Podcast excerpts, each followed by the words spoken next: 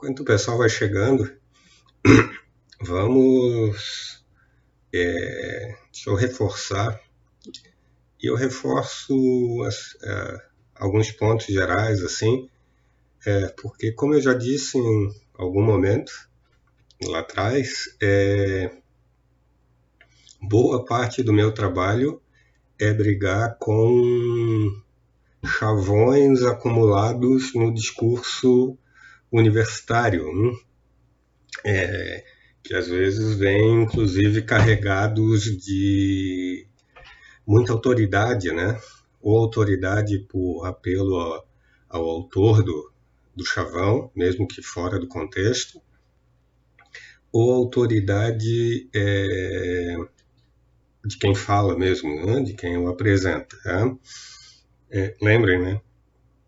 A gente não está falando aqui de cultura, de um modo de viver ou de qualquer coisa parecida. Né? A gente está falando de um elemento de avaliação muito, muito, muito estrito, é, que são as atribuições de conhecimento em relação a uma frase ou conjunto de frases, em relação a um tipo de pessoa, etc. e, e tal, né? É, lembre, o conhecimento indígena, o conhecimento ocidental, o conhecimento, nada, nenhuma dessas expressões, lembrem disso, é, capta apropriadamente aquilo que a gente está fazendo. E não capta ou não está no mesmo território que a gente está, porque a gente não está falando do modo de viver, a gente não está falando de como as pessoas se comportam ou como elas deveriam, inclusive, se comportar de maneira geral, que tipo de crença religiosa, é, como deveriam ser os mitos de explicação, quais deveriam ser as entidades teóricas que elas assumem para para explicar o ambiente em volta, os aspectos do ambiente, se é Tupã, se é Deus, se é Alá, ou se é elétron ou evolução ou algum conceito é, que nós chamamos de científico, não é nada disso que a gente está falando aqui, né? Apesar do que a gente está falando, tocar sobre muitos aspectos dessas atribuições. A gente está conversando sobre algo recortado cirurgicamente, atribuições de conhecimento a alguém. Tá? Lembre mais uma vez, também já falei disso, que a gente está fazendo aqui é um trabalho de baixo para cima e não de cima para baixo falar do conhecimento indígena pode ter uma utilidade teórica é, quando tomado em sentido lato, nesse sentido que remete à cultura e não atribuições de conhecimento. Né? É, o problema de trazer isso para o nosso território é que ela não, é, tipo de chavão não capta algo que a gente quer captar aqui. Por exemplo, porque em certas culturas, se coloca certo indivíduo é, como boa fonte de informação no assunto e não outro. E para sugerir até certos padrões, né, é, eu talvez não concorde, porque eu sou um brasileiro do século XXI, blá blá blá blá, com a descrição dos índios sobre o que acontece numa caçada ou com, por parte delas, né? Vamos orar para o Deus da floresta, sei lá o que. É, talvez eu não faça isso, né? Provavelmente eu não faria. No máximo eu faria por respeito se tivesse lá com eles. Mas eu não acredito, não tenho crença nesse tipo de entidade. A despeito disso, eu estou interessado em expandindo certos padrões básicos, e esses sim, supostamente muito gerais, de um modo abstrato de pensar, eu suponho que os índios coloquem os melhores caçadores, quando o objetivo é obter caça, é, para guiar a, a caçada e não os piores ou não uma criança de dois anos, etc. e tal, né? Ah, acho que se alguma tribo ao longo da história, cronicamente, não em situações rituais, esporádicas, é, lançar, é, colocasse as crianças de dois anos para seguir os, para liderar a caçada, essa tribo, suponho eu, já, já teria sido extinta. E notem, para não parecer que eu estou dizendo que isso é impossível, o ponto nem é esse. Né? O ponto é ainda anterior.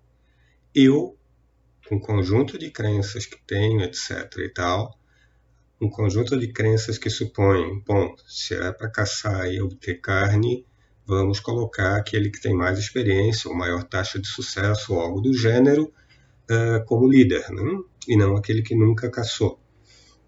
Uh, uh, se eu encontro outros humanos que cronicamente pensam de maneira diferente, eu estou interessado em entender as razões daquela, daquele gesto é, em particular, daquela estratégia em particular, e com o fim, né?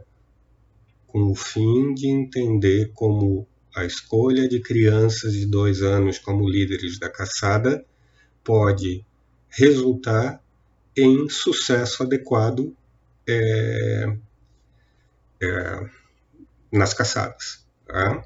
Eu estou interessado em entender isso. Tá? Eu não estou preocupado em é, exigir que todo mundo respeite certo, esse padrão abstrato que eu estou supondo que é amplamente disseminado. Só que não, só que parece razoável imaginar que uh, se esse padrão, se o padrão que eu estou supondo não está correto, uh, é razoável esperar que outro padrão é, guie gente que está interessado no, no meu exemplo não no ritual religioso, não nisso, não aquilo, está preocupado, vamos supor, majoritariamente em obter comida, é o que parece ser uma demanda bem, bem básica. Tá? Então, é, lembre, né, eu preciso ter ferramentas teoréticas para separar indivíduos dentro de uma mesma cultura. Se eu digo que conhecimento é cultura, é... desculpem, é eu não consigo fazer essas, essas distinções, tá? Um pouquinho, André está aqui, o André acabou de concluir o mestrado dele em História, a gente conversa há muito tempo lá na, aqui na UFSC, coisa e tal, ele sempre frequentou bastante o departamento de filosofia, e a gente conversa no lugar, frequentemente o lugar mais importante de uma universidade, o cafezinho, é, conversávamos longa, longamente, né? E a gente está pensando em fazer uma fala mais alongada sobre isso no outro momento. Muitas vezes dentro do ambiente é, é, universitário, a gente está lá disputando coisas como ser o direito, a história, a filosofia e por aí vai, produzem conhecimento, né? A minha sugestão aqui, com essas ferramentas todas, uh, é, implica, tem implicações como a de rejeitar a pergunta, né? Bom, a pergunta que eu faria para um historiador, por exemplo, é o quanto aquilo que eles fazem, o quanto um livro de história, etc. e tal, uh, depende e, com, e o quanto ele não depende de coisas que estamos em posição de saber, de ter conhecimento, e, de, e em relação a essas coisas, qual é o grau de especulação, qual é o grau de justificação, aqui nos nossos termos, que nós podemos conceder uma determinada tese. Hum, é, talvez em alguns territórios e acho que em parte da filosofia, às vezes a gente faz isso, o que está em jogo não é conhecimento, é a construção de modelos de pensamento. Né? Esses modelos é, se direcionam à verdade à falsidade. A gente quer descartar os que são falsos, obviamente. Né? É, o problema é que a ligação desses modelos com indicadores de verdade ou falsidade, como justificação, uh, não se dá no pacote inteiro. Né? Lembrem, parece que ciências naturais também tem esse tipo de coisa. Né? Como é que a gente prova a evolução? a gente não prova a evolução, né? Se provar aqui significa ter justificação no grau mais alto, que não seja certeza que a gente pode supor. Uh, o grau de justificação direta para uma noção como a de evolução é muito mais baixo, eu vou supor, sem problematizar demais, do que o grau de justificação que a gente pode ter quando diz esse osso é parecido com esse outro osso aqui. Essa ave é parecida com essa outra aqui, uh, exceto por tal aspecto do bico, e eu vou agora explicar esses aspectos, essas semelhanças e diferenças, inventando uma explicação, a, a, a, no nosso caso aqui, a de evolução. Estou é, dizendo que é só uma historinha? Não, estou dizendo que a relação da teoria com aquilo que tipicamente a gente considera fonte mais é, robusta de justificação dos sentidos, por exemplo, é uma relação toda indireta. Não é a teoria, assim, não é cada elemento da teoria que se relaciona com, com o que é visível, por exemplo, tá? Então, mesmo nas ciências humanas, a gente, em vez de ficar disputando ah, se a filosofia, assim, em abstrato e em geral, se a ciência, se a filosofia produz conhecimento, se a história produz conhecimento, talvez a gente devesse perguntar mais detalhadamente, bom, qual e por que uma qual o grau de especulação ou por que uma determinada teoria está trabalhando com esse monte de conceitos que não pode, que não remetem para nada empiricamente verificável, né? é, é, e por que é, é aceitável que ela faça isso o que confere alguma força para isso. Tá? Uh, são atitudes diferentes. Né? Uma, a primeira atitude tem a ver com o status social de uma disciplina. E aí, tudo bem, no espaço do debate lá público, no texto do Facebook, alguém dizendo não, a, filosofia produz conhecimento. Obviamente eu não vou discutir, eu entendo que o que está em jogo aqui é posicionamento dos outros indivíduos, lá os as pessoas leigas, e que a pessoa está tomando um atalho retórico ali. Hum? Ela quer talvez dizer que a filosofia tem valores dentro dela, assim como a história, etc., assim como a arte. A nossa pergunta aqui é que, ou melhor, quais valores são esses? Não? Notem, dizer que o valor é o conhecimento é jogar uma pedra sobre a questão, uh, exatamente, uh, sobre a questão e dizer que resolveu a questão. Tá? Vou explorar, já que, André, a gente vai falar sobre isso outra hora, né? Vou explorar só um pontinho antes da gente ir para o ponto anunciado de hoje. Acho que já falei disso, né?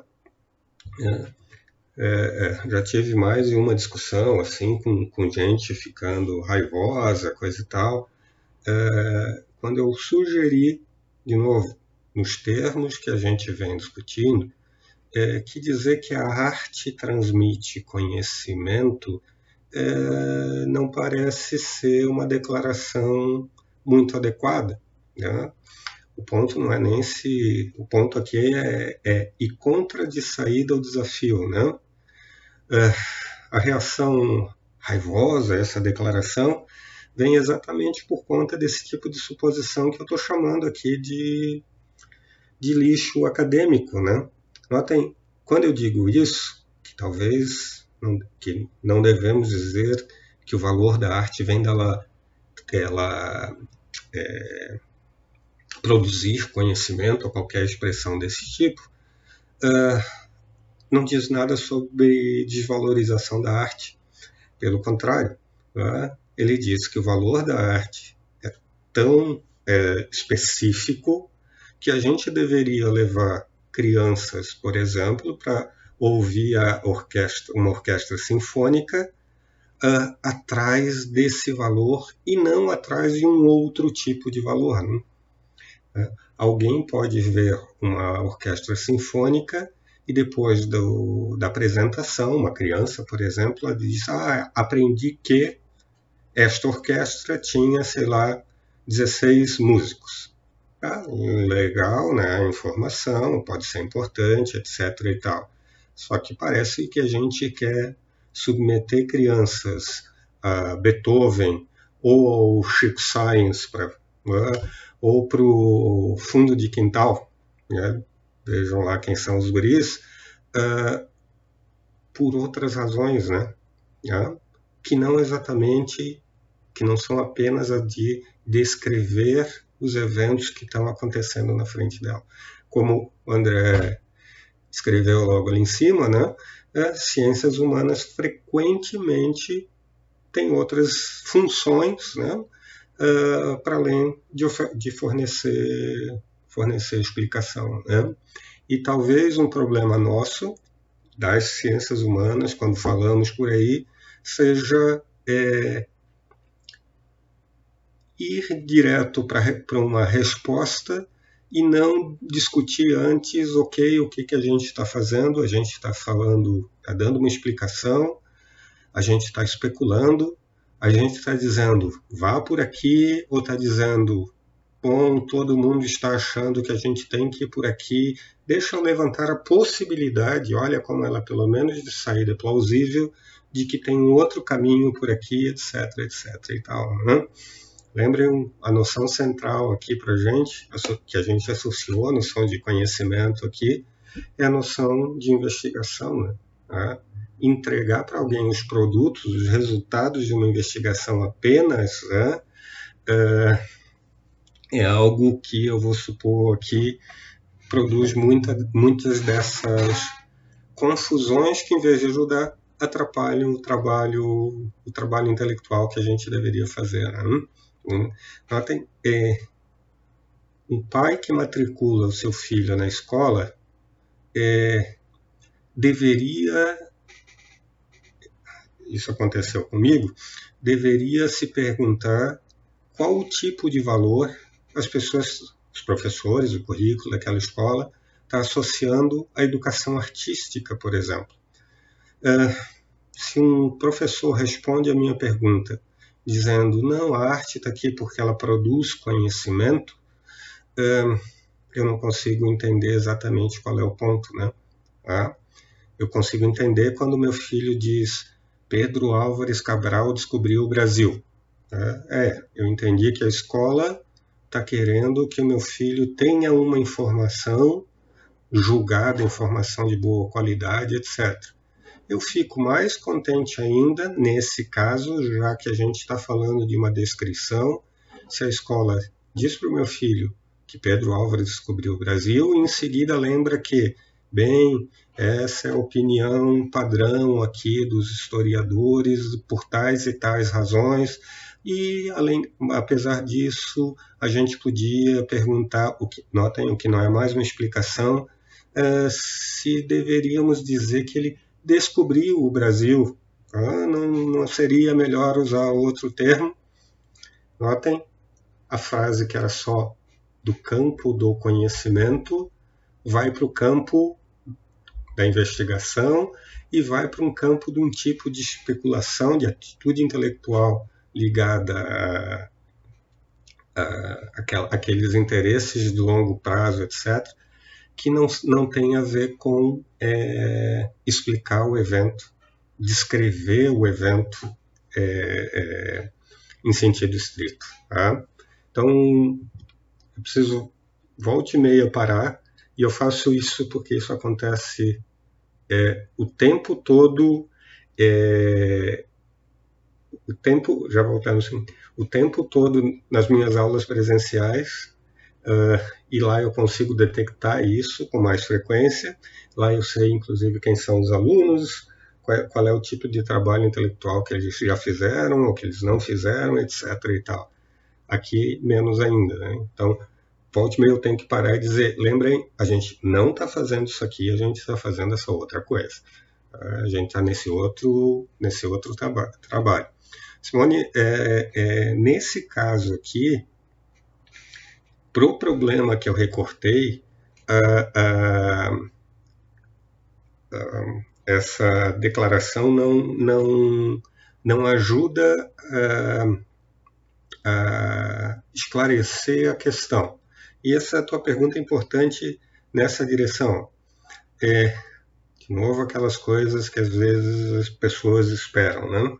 Uma vez, uma, uma, dentro da comunidade da filosofia, duas historinhas aqui, tá rápidas, prometo, prometo, mas provavelmente não vou cumprir. É, uma, é, tinha alguém que dizia que o que eu faço não exatamente o que eu faço, né? o que toda uma comunidade que não está só aqui no Brasil, que está pelo mundo inteiro, faz, não é filosofia, é engenharia conceitual. E a pessoa dizia isso assim como é, uma brincadeira, mas para ser ofensiva mesmo, a partir assim de uma certa suposição do que é fazer filosofia de verdade, né? Então isso não é filosofia de verdade, é engenharia conceitual. Bom, uh, isso para mim é um elogio, tá? É um elogio por conta do lugar em que eu trabalho. Já venho, volto a isso, vou para a segunda historinha. É, alguém me disse, olha, é, uma situação de avaliação de um trabalho, coisa e tal, eu discordava com, com a avaliação que estava sendo feita. Eu disse, é o problema, professor, é que o senhor trabalha com um bisturi. Hum? E nem sempre a gente tem um bisturi. Às vezes a gente tem um facão. E aí eu disse, é, entendo perfeitamente isso. Eu estou fazendo um trabalho aqui com vocês agora, por exemplo, com facão, né? porque aqui não é o lugar, porque precisa de mais tempo, de ir com um bisturi ainda mais afiado do que eu estou tentando, do que o facão que eu estou usando aqui, e recortar no detalhe do detalhe do detalhe para fazer a discussão andar, mesmo que a passinho por passinho. Disse, eu entendo isso. O problema é que se alguém entrar na mata, abrir uma picada com um facão cego, completamente cego, uh, ele vai morrer na mata, né? Ele não abre picada, né?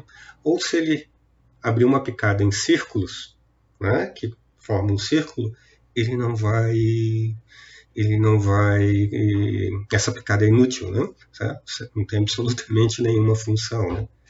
Eu faço engenharia conceitual eu faço é, e eu tento usar bisturi o máximo que eu posso, uh, por conta do lugar que a gente está é, ocupando na discussão. Hum? Uh, já falei aqui antes, a minha, a, o meu trabalho é um trabalho para dialogar com, por exemplo, gente da pedagogia. Por quê? Já falei também várias vezes a escola parece ser um tipo de instituição, olha o grosseiro aqui, interessada no conhecimento. Hum, não só, mas hum, parece ser interessada pelo conhecimento. É, eu jogar uma metáfora aqui não ajuda em nada a discutir as práticas educacionais. Eu jogar aqui uma frase é, fora do contexto em que ela de fato aparece e colocar for, é, colocá-la fora do lugar atrapalha a discussão. Se eu disser para vocês que conhecimento é poder, né, isso atrapalha a discussão pedagógica. Talvez alguém possa dizer que conhecimento implica poder. Ou, acho que mais apropriadamente, alguém pode dizer que atribuições de conhecimento estão relacionadas ou são afetadas, é, imagina assim, estão, são afetadas frequentemente por interesses de outra natureza, por um modo de conceber das coisas numa cultura, e obviamente essa tese é interessante. O problema todo é que ela não é uma explicação do que o conhecimento é. Assim como a declaração sobre a arte ali, é Simone é, não é uma explicação sobre os valores associados à arte. É uma outra discussão. Eu não estou desqualificando a frase, notem? Mas ela ocupa um outro lugar. Se eu quero descrever os valores que a arte carrega, como ela carrega, por que carrega, se carrega, claro, uh, eu não posso, é, por exemplo, fazer o trabalho de falar apenas das funções da arte e principalmente, né? Até seria uma estratégia, mas falar de maneira geral, né? Tá? Por que, que a gente leva as crianças para ver uma orquestra sinfônica? Eu levava meu filho o tempo todo, né? submetia ao máximo de cultura. Por quê? Essa é a pergunta, né? Tá? E notem, ó, levar uma criança para ver a escola, uma, uma orquestra sinfônica pode ser algo feito pelas piores motivações. Uma certa teoria sobre o valor da arte pode dizer, ó, esse tipo de produto carrega a grandeza do ser humano, seja lá o que isso for, e aquele outro tipo de produto não carrega. Aquele outro tipo de produto cultural a gente já viu, inclusive gente muito boa na filosofia sobre muitos aspectos, defendendo teses desse tipo, e uma teoria melhor do que a arte vai te dizer: opa, opa, é, menos. Não, parece que não dá para negar valor para esse tipo de produto cultural, porque tu está elegendo tais e tais valores, a beleza, por exemplo, a harmonia, por exemplo, como aquilo que é, carrega todo o valor da arte. Uh, parece que não funciona, né? Parece que não funciona. Hum. Tem, tem uma teoria associada ao que dá, tentando descrever o que dá valor à arte, é, ajuda a gente a pensar sobre, por exemplo, educação, apropriação ideológica, cultural, é, é, de obras de arte e por, e por aí vai. Né? Tá? Então, a gente precisa, nesse caso, sair, por exemplo, da metáfora. Né? Isso quer dizer que eu estou sugerindo que você vá para uma, é, uma apresentação da orquestra sinfônica ou disso ou daquilo e fique pensando, não, isso não quer dizer nada disso. Isso quer dizer que, em algum momento, ainda mais quando a gente quer teorizar sobre isso, a gente precisa fazer teoria, né? Tá? E fazer teoria em cima da metáfora, né? A gente até tem teoria da metáfora, que curiosamente não usa metáforas, né? tá? Fazer teoria sobre a, a, desculpem, fazer teoria usando metáfora é um negócio que nem sempre funciona bem, né? Tá? Ó, a gente é tão obcecado com isso que quando a gente diz coisas como é, eu estou vendo que A igual a A, parece que não há qualquer problema com essa frase, né? A gente usa essa expressão. O problema todo é que alguém levanta a mão e diz: é, Você está vendo que A igual a A? O que é esse V aí? É com, com os olhos? Não, não é exatamente com os olhos, né? Obviamente a gente não vê que A igual a A, até porque a gente não está falando das letrinhas no quadro, né? Está hum, falando do que então? Bom, isso está no cerne de uma discussão que a gente vive fazendo em filosofia e que tem enorme impacto sobre muitas e muitas coisas, que é sobre o estatuto do a priori, que indiretamente, etc. e tal, tem a ver com uma daquelas longas é, discussões uma, é, de interesse humano sobre os nossos poderes intelectuais. Uh, alguém precisou atacar a metáfora, né? Ver que A igual a A, desculpem aqui, no sentido lato, aqui é metafórico. Uhum. Ninguém vê que A igual a A. No máximo, a gente tem o insight, a visão interna. Que diabos é isso? Eu quero saber o que é isso para condenar quem me diz que eu vejo que Deus existe. Eu vejo que Deus não gosta de homossexuais. É, você vê? O que é esse ver aí? Hum, explica pra gente. Não, eu vejo. Ah, bom. Se eu posso, se eu quero pedir explicações sobre o que é esse ver, é, o que tem em A igual a A que impediria esse pedido? Hum? Então, novo, eu faço engenharia conceitual. Tá? uh, e de certa maneira fui treinado para fazer isso, uh, e é isso que eu ofereço para vocês. Né? Então, às vezes, uma certa imagem do que é a filosofia, da frase que me faz pensar, assim, coisa e tal, não vai ser concretizada num evento, num encontro como esse aqui. É, é, é, eu sou o primeiro a dizer, eu não vou concretizar. Vou tentar fazer o máximo para não concretizar. Notem, entender aqui é, vários jogos associados ao trabalho filosófico. Sim, tem hora da metáfora, tem hora disso, tem hora daquilo. Né? Se Nietzsche apresentasse um argumento, é, em vez de dizer Deus está morto e quem matou, inclusive, foi a gente, pessoal. Parem com isso. Se ele apresentasse um argumento, talvez muita gente nem pensaria sobre a questão. Tá? O problema é que no jogo teorético a gente está numa outra situação. Tá, eu entendi que tu quer que a gente pense sobre a questão. Agora vamos discutir as relações entre religião e, e ética. Tá? Agora vamos discutir aqui, nós adultos dentro da universidade. Tá? Então, pensem nesse monte de frases assim que envolvem o termo conhecimento e perguntem: a frase é literal ou metafórica? A frase descreve um outro valor ou descreve quer descrever mesmo o valor de conhecimento? e por aí vai. Eu acho que é um, um trabalho é, intelectual associado ao pensar é, cuidadosamente, não pensar bem, coisas, mas pensar cuidadosamente. Tá? É, eu venho da engenharia hum, e, curiosamente, para mim, às vezes é mais fácil falar para os engenheiros do que falar para os filósofos, porque com os filósofos eu tenho que lidar com todas as expectativas de cada um deles é, sobre o que, que é fazer filosofia, qual é o estilo literário que eu devo adotar, ah, isso não é filosofia de verdade, etc, etc e tal. Isso é bastante cansativo em alguns momentos, tá?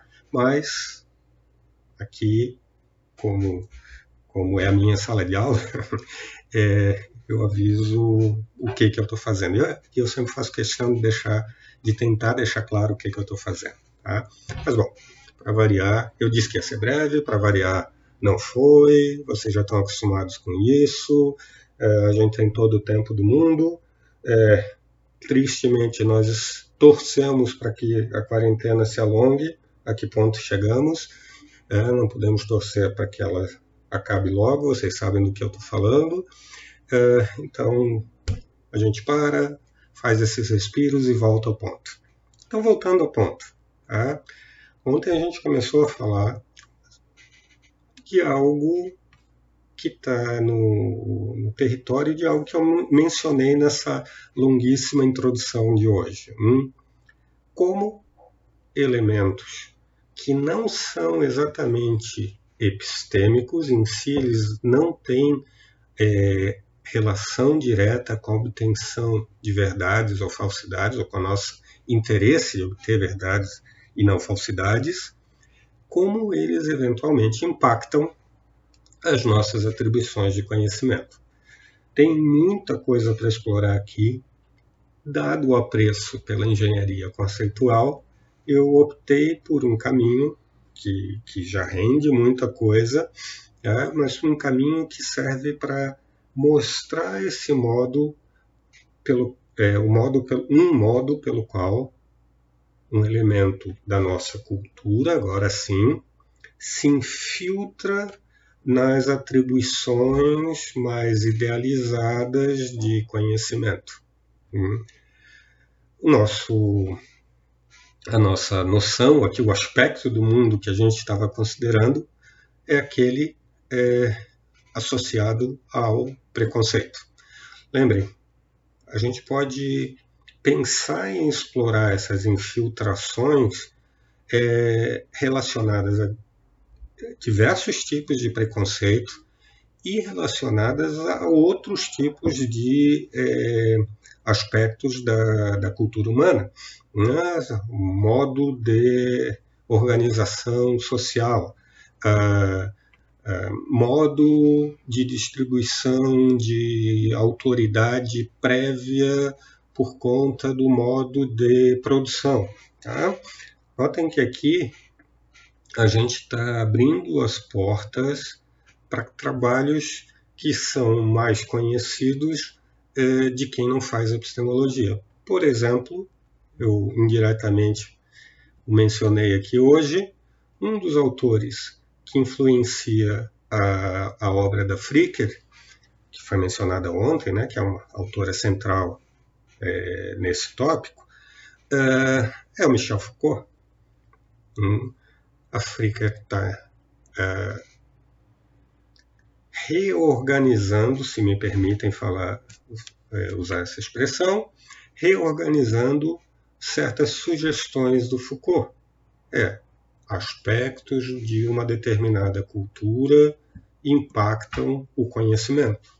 Notem, o Foucault, cuidado aqui, não estou disputando o título, no sentido que eu estou dando aqui, no recorte, esse recorte cirúrgico, que eu estou dando a palavra epistemologia, não era exatamente um epistemólogo, mas ele fala sobre conhecimento, claro que fala. Uh, o fato dele, vamos supor, mais uma vez, não é disputa por título aqui, o fato dele, para fins do argumento aqui, não ser um epistemólogo, uh, não faz com que a gente feche o livro dele ou esteja desinteressado naquilo que ele, naquilo que ele disse. Agora, a gente se aproxima da obra dele e pergunta do que ele está falando. Notem, é, como a gente não é historiador da filosofia, nenhum de nós que está interessado naquele tipo de tarefa de entender a natureza, entender as características, as atribuições de conhecimento, nenhum de nós vai para a obra de um determinado autor, Foucault no caso, para entender a estrutura interna da, da obra. O que a gente quer é colher sacadas interessantes para o nosso trabalho. Hum, se alguém diz, olha só, Foucault sugeriu que aspectos sociais impactam nas atribuições de conhecimento, opa, eu estou interessado em saber como. Né? Agora, eu e ninguém da minha comunidade vai lá ler a obra perguntando onde tal conceito se encaixa na obra. Tá? Então, se alguém diz, vamos supor que, que, seja o caso, acho que não era exatamente o caso, mas suponha que lá está escrito conhecimento é poder, lá tem a mesma estrutura de conhecimento é crença verdadeira justificada, uh, eu vou fazer duas perguntas. Um, cara está querendo dar uma definição de conhecimento? Bom, às vezes, para poupar tempo, eu vou perguntar para alguém que leu mais a obra. Se ele disser que sim, eu vou testar essa definição. Conhecimento equivale a poder. Uh, parece estranho isso, né? Certo? Uh, parece estranho porque, no máximo, alguém poderia dizer que alguém que sabe que é capaz de fazer tal coisa. É, mas tem 300 passos entre né, é, é, nessa, nessa, nesse salto aqui que eu acabei de dar e provavelmente a gente não vai conseguir fazer a ligação que a gente espera fazer. Então, eu vou dizer, olha, acho que não é uma definição de conhecimento. E se for, desculpem, por tais e tais razões, eu vou supor que está errado. Joguei a obra do autor fora? Não, eu continuo interessado em outro ponto, né? Agora me explica, tá? Como aspectos sociais entram aqui? Né? Faz a tradução para mim. Eu não preciso virar ou nem, nem ser um Foucaultiano, nem ser um anti-Foucaultiano. Faz a tradução para mim. Né? E agora eu vou traduzir a tradução para aquela questão que a gente está trabalhando. Ok, como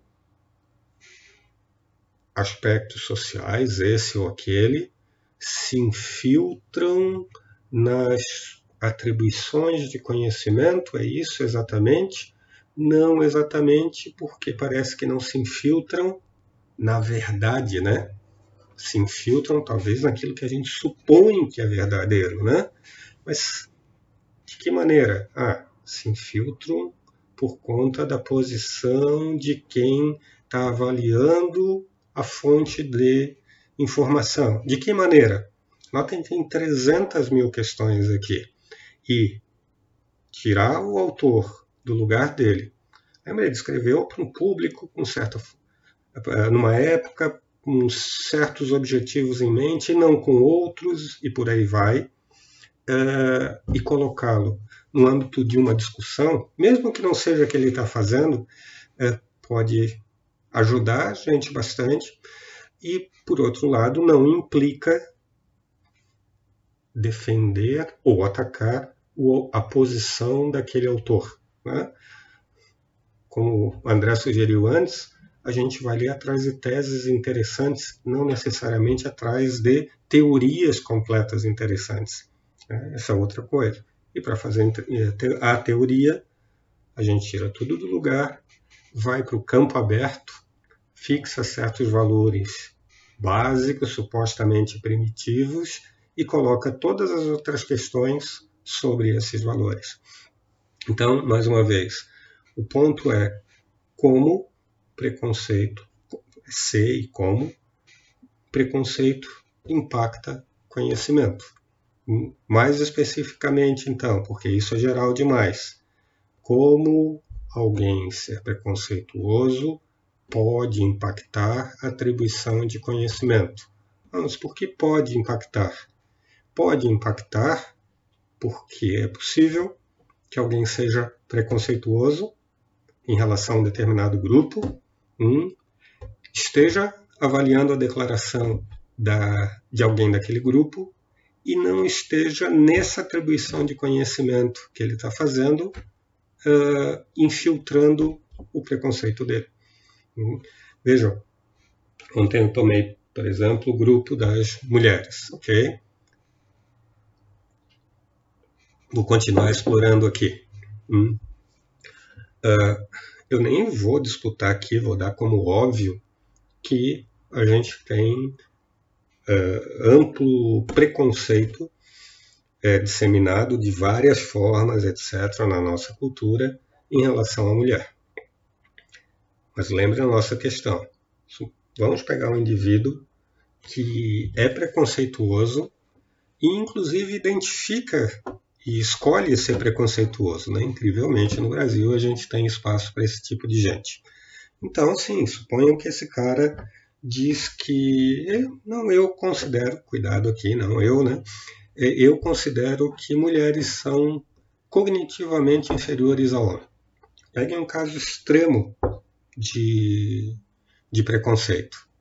Notem, esse indivíduo parece carregar um, um certo é, traço de imoralidade. Hum? Já que, vamos supor, toda a evidência aponta nisso, a gente não tem nenhuma evidência de que seja o caso, nenhuma evidência científica. Veja, se eu disser que na média do Brasil os homens são mais altos do que é, as mulheres, isso não, não pode até carregar, né? pode estar associado a um traço de caráter preconceituoso, né? um certo vício ligado à, à prática do preconceito. Uh, mas não necessariamente essa declaração aqui é preconceituosa, uh, porque eu posso estar olhando para o dado. Hum?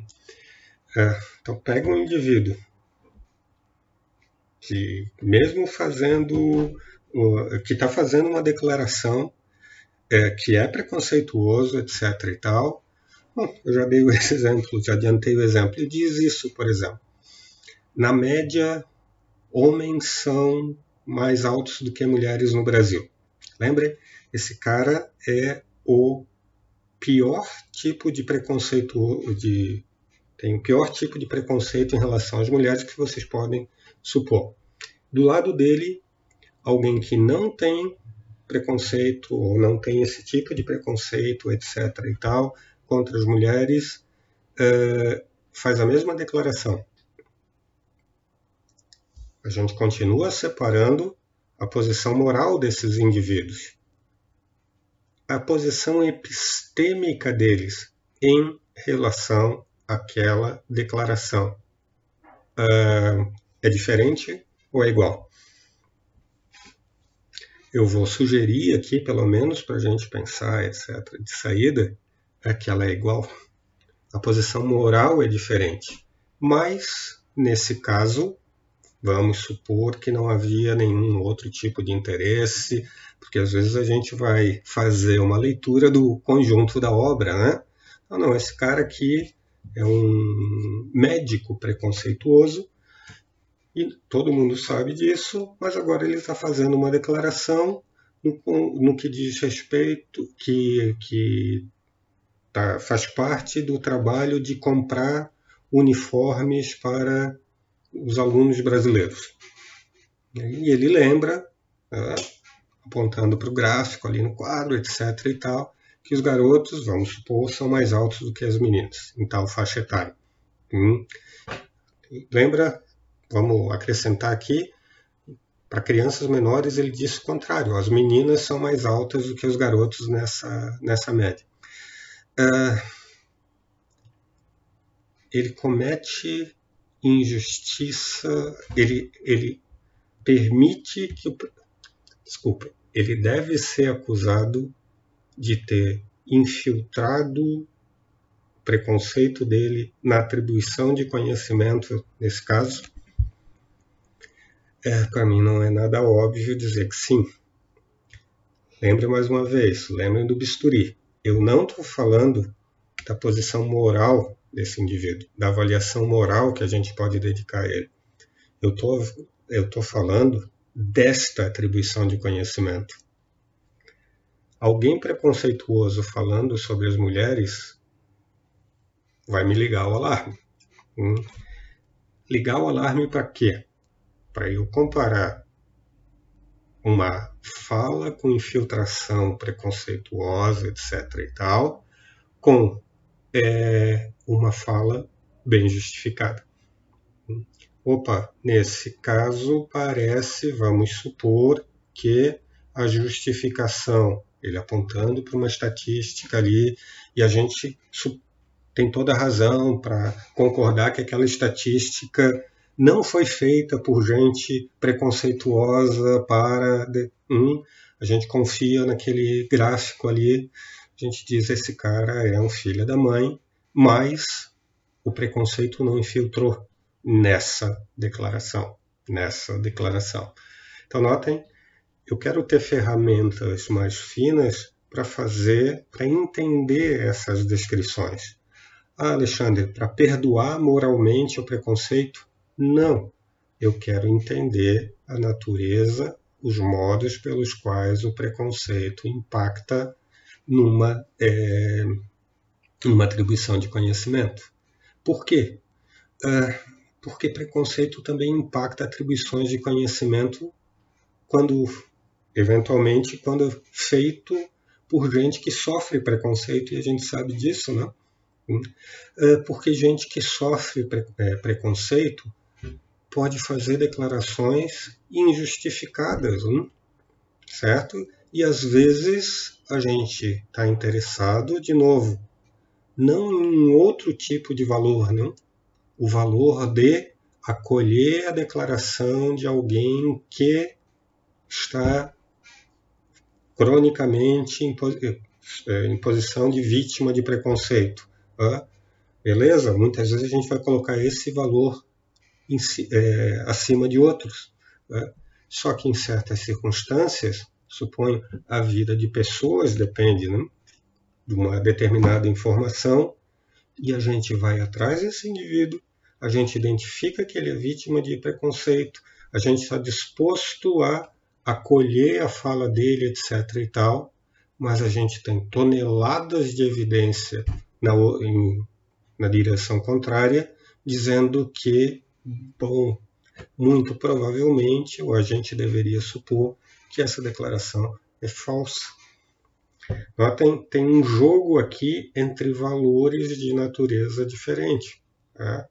e a gente precisa e, e, e entender o jogo, em alguns casos de conflito de valores é, diferentes, por exemplo, é algo indispensável para quem quer dar aula. Né? Costumo brincar que brincar não, né? tem um, ponto aqui é, dar aula no primeiro semestre tem um tipo de dificuldade que não tem em turmas mais adiantadas na, na universidade. No primeiro semestre a gente não conhece os alunos, então assim eu tenho que fazer aquele trabalho de me perguntar é, como eu acolho uma determinada declaração, né? Ah, eu devo, em que grau eu acolho, em que, em que grau eu podo. Sim, eu podo declarações, né? Eu podo declarações porque eu estou na universidade para acolher gente e para ajudar a gente a investigar melhor, né? Hum, lembra, a gente já discutiu esse tipo de coisas, né? Então eu preciso podar algumas declarações, né? Bom, eu sou professor, né? A certa altura a gente começa a identificar alguém que está fazendo uma declaração para dizer para os colegas que ele é mais inteligente do que os colegas. Quem eu devo acolher? Notem, o ponto aqui não é a estratégia que a gente deve adotar, o ponto é entender os valores diferentes né, envolvidos numa, numa, determinada declaração. Hum, acolher uma declaração de alguém, etc. e tal, pode ter um valor, sei lá, moral, pedagógico, etc. e tal. Não necessariamente tem valor epistêmico. Olhem aqui, para pegar um, um,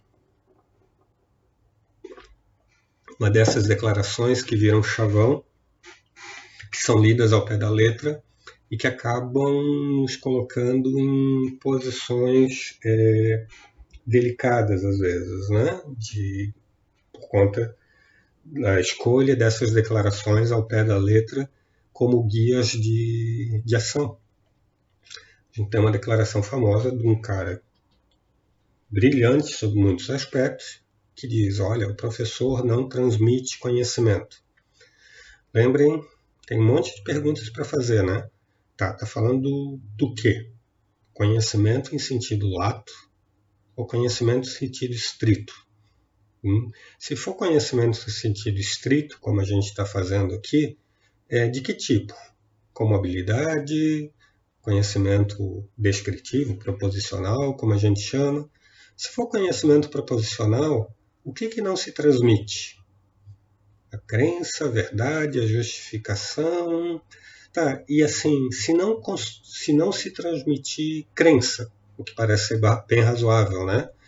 É, a gente não pode transmitir justificação para alguém.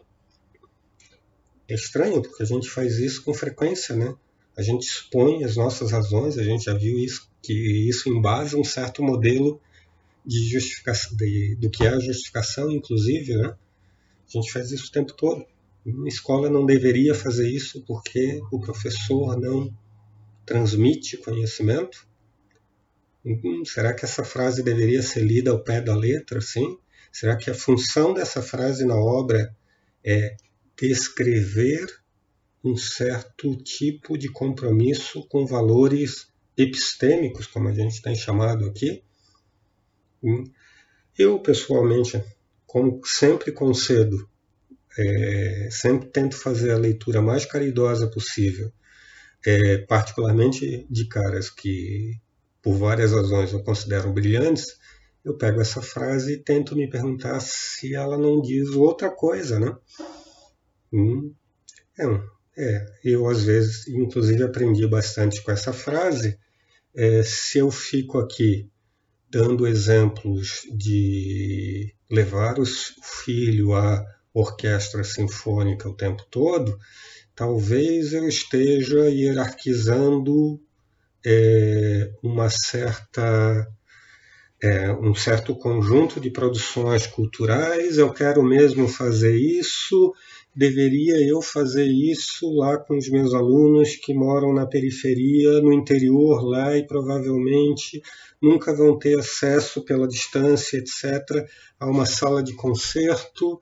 Uh, talvez não fosse melhor dizer assim: olha só, tem isso aqui, é bacana, mas olha só o tipo de música que a gente faz aqui na comunidade, olha como tem esse aspecto legal, esse aspecto legal.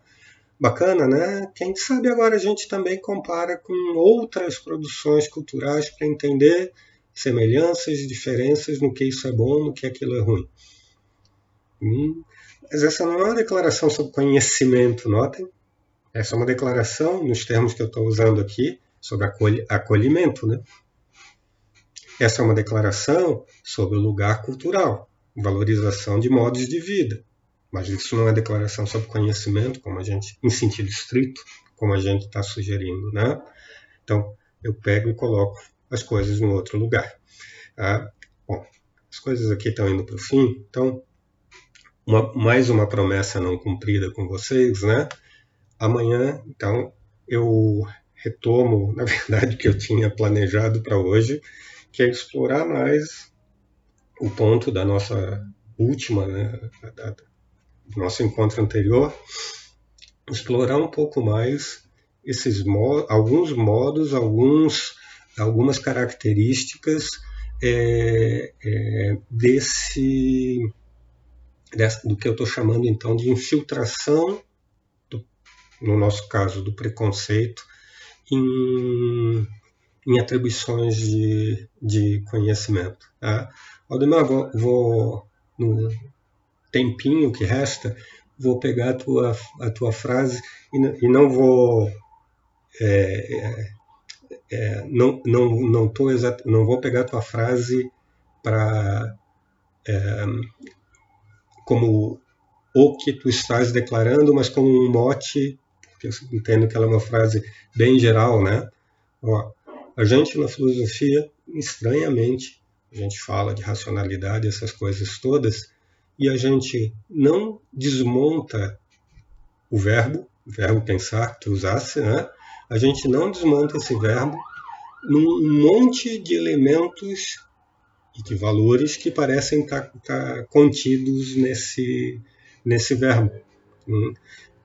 E mesmo na gente da filosofia, muito frequentemente vai fazer uma leitura apressada do que é esse pensar. Né? Tá? A gente devesse desmontar um pouco melhor essa noção geral né? uh, uh, e perguntar, ok, o que inclusive é característica nossa né, da filosofia, o que a gente tem que levar para o currículo, o que, que é mais importante, o que é colaborativo com outras disciplinas e por aí vai, né? Tá? Entendo, como falei, tá? Entendo o espírito da tua declaração, eu só estou usando como um mote, né? Mas assim, né? As, as, pessoas dizem é sério isso, né? A filosofia deve ensinar os alunos a pensar. Lembra? Já falei sobre isso. Ciência também. Arte também. Só que estamos falando de trabalhos intelectuais diferentes, né? Qual o nosso? A gente vai acabar o tempo. Amanhã a gente se encontra então com mais um daí preconceito e conhecimento, tá? Abraço, até amanhã.